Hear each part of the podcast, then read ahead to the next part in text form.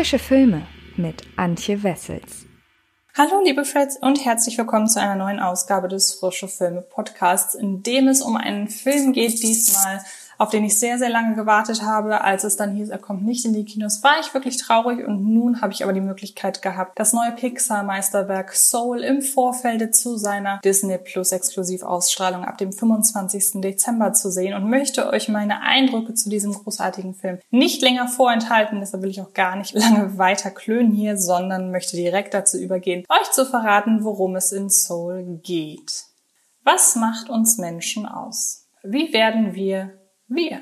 Nun, diese Frage stellt sich die leicht chaotische und eigensinnige Seele namens 22, im Original gesprochen von Tina Fey, nicht. Sie mag weder die Persönlichkeiten noch die Interessen, die Menschen erhalten, bevor sie auf der Erde ankommen. Und generell will sie mit dem ganzen Erdenkram relativ wenig zu tun haben. Bis sie eines Tages auf Joe Gardner, gesprochen von Jamie Foxx, trifft. Durch ein dummes Missgeschick landet der aufstrebende Jazzmusiker nur wenige Stunden vor seinem großen Auftritt in einem fantastischen, mystischen Ort, an dem sich alle Seelen aufhalten, bevor sie auf die Erde kommen. Dort muss er sich fortan mit der neunmal klugen 22 an seiner Seite auseinandersetzen, die noch nie verstanden hat, was an diesem menschlichen Leben eigentlich so toll sein soll.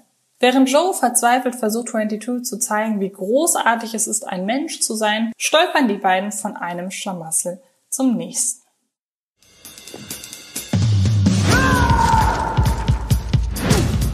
Okay, pass auf, ich bin sicher, dein Leben war super, aber die Erde klingt dämlich.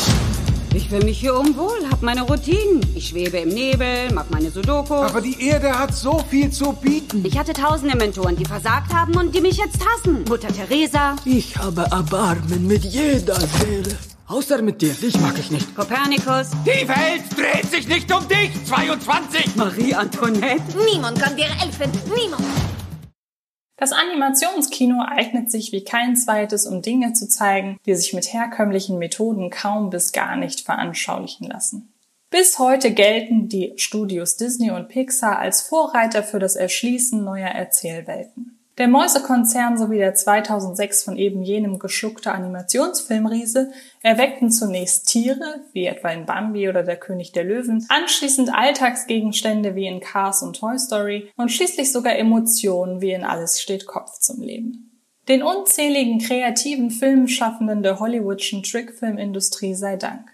Pete Doctors Alles steht Kopf ist mittlerweile fünf Jahre alt und zog zwar den gelungenen Kurzfilm Rileys erstes Date nach sich, aber trotz seines Kassenerfolges 858 Millionen bei einem Produktionsbudget von 175 Millionen US-Dollar blieb eine Fortsetzung bislang aus. Nicht zuletzt wohl auch deshalb, weil allein die Konzeption von Alles steht Kopf über sechs Jahre in Anspruch nahm. Da will ein Sequel wohl überlegt sein.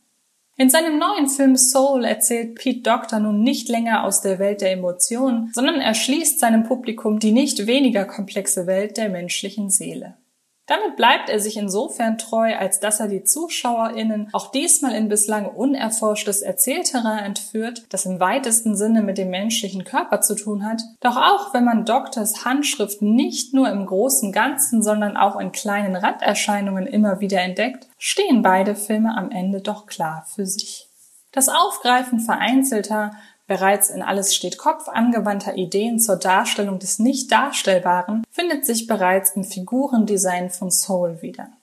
Protagonist Joe Gardner und die Welt, in der er lebt, entsprechen zwar noch einer weitestgehend wirklichkeitsgetreuen Nachbildung des Menschen und seiner Lebensrealität, doch wenn es den im Original von Jamie Foxx gesprochenen Jazzmusiker ins sogenannte Davorseits verschlägt, also in jene Welt, in der bislang unbefleckte Seelen auf ihr Erdenleben vorbereitet werden, sind der Kreativität keine Grenzen gesetzt. Und das ist auch bitter nötig, denn wie soll man eine solch abstrakte und vor allem sonst noch nie plastisch dargestellte Welt sonst zum Leben erwecken? Dabei kommt in vielen Momenten besonders jener Erfinderpart in Pete Doctor zum Vorschein, der sich im Vorfeld von alles steht Kopf darüber den Kopf zerbrochen hat, wie man so etwas wie abstraktes Denken veranschaulichen kann. Auch in Soul gibt es nun Figuren oder besser Dinge, die eine figürliche Darstellungsform erfahren, die einzig und allein dazu dient, um für den menschlichen Verstand überhaupt greifbar zu sein. So etwas wie Inspiration wird hier zu einer aus wenigen weißen Linien bestehenden und somit nicht einmal zweidimensionalen Figur, ohne dabei das allgemeine Animationskonzept von Soul aus dem Gleichgewicht zu bringen. Trotzdem macht alleine eine solche Entscheidung deutlich, Pixars 23. abendfüllender Spielfilm ist nur bedingt für ganz junge Zuschauer geeignet, die diesmal nicht einfach bloß einzelne Gags und Subtexte noch nicht verstehen dürften, sondern der Handlung erst dann folgen können, wenn sie ein Gespür für die hier an den Tag gelegte Abstraktion menschlicher Charakterzüge besitzen. Im Gegensatz zu Alles steht Kopf ist die in Soul dargebotene Welt in der menschlichen Realität nicht präsent. Während sich das Publikum über die permanente An- und Abwesenheit sowohl jederzeit unterbewusst im Klaren ist, wird sich vor dem Genuss von Soul wohl kaum einer darüber Gedanken gemacht haben, wie unsere Seele eigentlich zu der geworden ist, die heute in einem schlummert. Gleichwohl ist es einmal mehr einem fantastischen Autorenteam aus Pete Doctor, Mike Jones und Ken Powers zu verdanken, dass die der Geschichte zugrunde liegende Fragestellung eben doch greifbar ist. Wie werden wir zu dem, was wir sind? Was prägt uns, unsere Vorlieben und Abneigungen? Und was genau macht das Leben eigentlich lebenswert? Soul widmet sich im Grunde nicht weniger als der Frage nach dem Sinn des Lebens selbst, die die eigensinnige Seele 22 stellt, wenn sie fragt, was an der irdischen Existenz so besonders sein soll, dass sie dafür ihr entspanntes Leben im Davorseits aufgeben soll. Doch aus dem naheliegenden Streifzug durch die Höhepunkte eines menschlichen Lebens wird alsbald die intensive Betrachtung sämtlicher irdischer Bürden, Probleme oder aber eben auch Freuden und Leidenschaften. Ging es in alles steht Kopf schon nicht darum, die ständige Anwesenheit von Freude als den erstrebenswerten emotionalen Zustand zu proklamieren, ist die Kernaussage von Soul keine simple, wenn du erst einmal einen Grund findest, für den es sich zu leben lohnt, wirst du dein Leben fortan genießen Message, sondern ein aufrichtiger Appell daran, sämtliche Momente, egal ob positiv oder negativ, um sich herum wahrzunehmen, da diese es sind, die uns und unseren Charakter formen. Damit steht Soul mehr in der Tradition des arg unterschätzten Die Monster AG Prequels Die Monster Uni als von Alles steht Kopf. Pete Doctor kehrt die in Familienfilmen mittlerweile Usus gewordene Glaub an dich und deinen Traum damit erwarbe Botschaft um und gleicht sie an eine weitaus weniger offensive, dafür nicht minder optimistische, auch ohne einen großen Traum kannst du ein glückliches Leben führen, Message an. Ganz so wie auch Mike in die Monster-Uni lernt, dass man ohne das Erreichen sich selbst auferlegter Ziele am Ende Zufriedenheit erlangen kann. Damit dieser allerdings auf fruchtbaren Boden fällt und nicht als Appell an die Lethargie fehlinterpretiert wird, wiederholen wir an dieser Stelle noch einmal unsere Auffassung dessen, dass Soul sich seinem Publikum erst dann vollends erschließt, wenn es bereits ein klein wenig Lebenserfahrung mitbringt. Darüber hinaus halten sich die Zugeständnisse an ein junges Publikum ohnehin in Grenzen. Zwar legt der Mittelteil, in dem es Joe und 22 in vertauschten Körpern, er stromert fortan als Katze durch die Welt, 22 findet sich in Joes Körper wieder, ein enormes Tempo vor und geizt nicht mit einigen gelungenen Slapstick-Einlagen. Doch auch hier sind es die kleinen Details, die die Quintessenz von Soul ausmachen. Wie es den Machern etwa gelungen ist, 22s Faszination für ganz alltägliche Dinge wie etwa Pizzageschmack oder zwischenmenschliche Kommunikation aus dem Blickwinkel eines Menschen einzufangen, der die Welt gerade zum allerersten Mal mit eigenen Augen sieht, ist schier überwältigend. Ich zeig dir, was du verpasst. Zum Beispiel Pizza. Wir können nichts schmecken, nichts riechen. Nichts fühlen. Siehst du? Okay, ich verstehe. Wir sind nur kurz auf diesem Planeten. Entdecke dein Ich, dein tolles, brillantes Ich. Ich bin jetzt seit wer weiß wie lange hier und ich habe noch nichts gesehen, wofür ich gern leben würde. Und plötzlich tauchst du auf. Und du liebst das Leben. Ich meine, das will ich doch sehen.